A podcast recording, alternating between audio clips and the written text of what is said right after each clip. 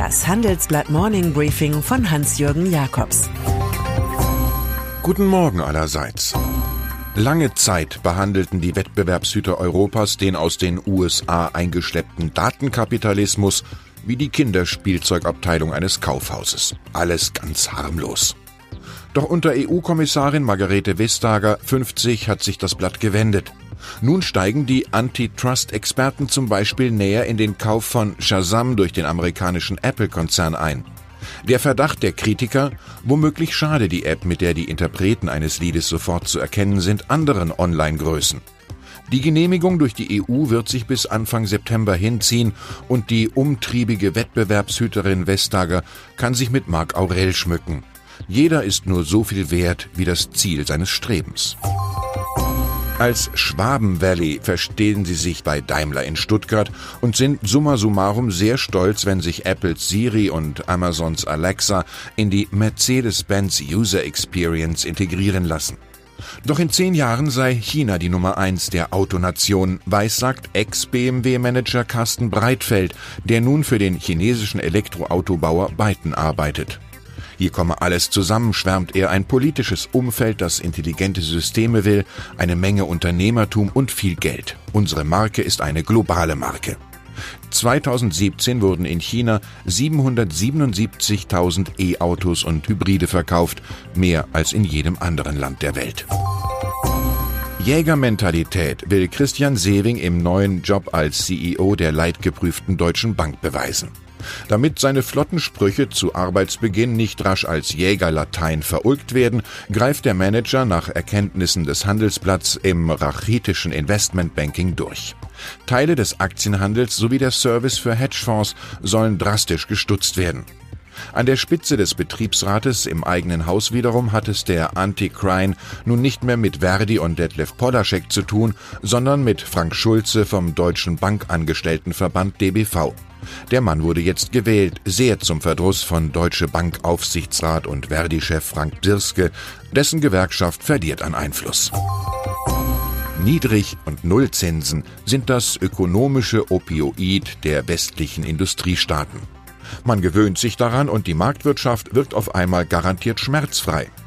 Dank dieses Mittels hat der Bund seit der Finanzkrise 2008 immerhin rund 162 Milliarden Euro gespart. In Frankreich waren es sogar 275 Milliarden, in Italien 216 Milliarden. Das ergibt sich nach unseren Informationen aus Angaben des Bundesfinanzministeriums und der Bundesbank. Der oberste hiesige Haushaltssanierer hieße demnach nicht Wolfgang Schäuble, sondern Dr. Mario Draghi, dem wir deshalb Gottfried Keller widmen. Wo das Glück einmal einkehrt, da greift es leicht um sich. Wenn Energy heute zur Hauptversammlung nach Essen lädt, schwingt der Geist der Rebellion mit. Es geht gegen den E.ON-Konzern, der den Energieversorger schlucken will. Es stellt sich aber nunmehr heraus, dass in hunderten Verträgen mit lokalen Gas- und Stromkunden Change of Control-Klauseln stehen, wie mein Kollege Jürgen Flauger schreibt. Oft ist Energy dabei sogar Miteigentümer. Wechselt also der Eigentümer, kann gekündigt werden, was viele Kommunen derzeit überlegen. In Tschechien wiederum will Energy-Partner Macquarie aus Australien mit Verweis auf die Vertragsklausel die gemeinsame Firma übernehmen. E.ON-Chef Johannes Tyson könnte am Ende ein Sieger sein, der sein Siegerlächeln verloren hat. Zu den traurigen Erkenntnissen der vergangenen Nacht gehört eine neue Meldung über die Amok-Irrfahrt eines Autofahrers auf dem Trottoir. Diesmal geschah es im kanadischen Toronto. Der Fahrer eines weißen Vans tötete zehn Menschen und verletzte 15 andere. Die Polizei nahm ihn in Gewahrsam. An den Parallelen zum Münster kann man gar nicht vorbeidenken. Olympia in Deutschland? In Hamburg und München scheiterte die Idee am Bürgerwillen und doch fördert nun eine Initiative die Bewerbung der Region Rhein-Ruhr für die Spiele 2032.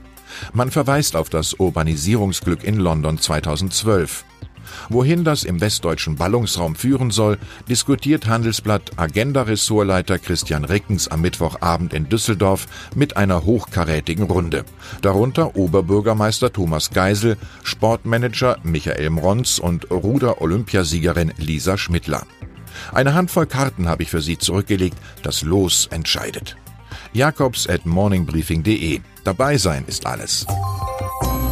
Anders als Olympia an Rhein, Ruhr und Emscher ist die Fußball-WM in Russland im Sommer sicher. Die ARD sendet dabei, wie das ZDF, aus dem immerhin bei Russen populären Baden-Baden und weist mit Philipp Lahm einen höchst weltmeisterlichen Experten auf. Der Mann, der auch als Investor Sixtus in Erscheinung tritt, hat schon 2011 in seiner Biografie Der feine Unterschied seinen Hang zum aphoristischen Dribbling bewiesen. Wer fliegt, darf keine Angst haben zu fallen.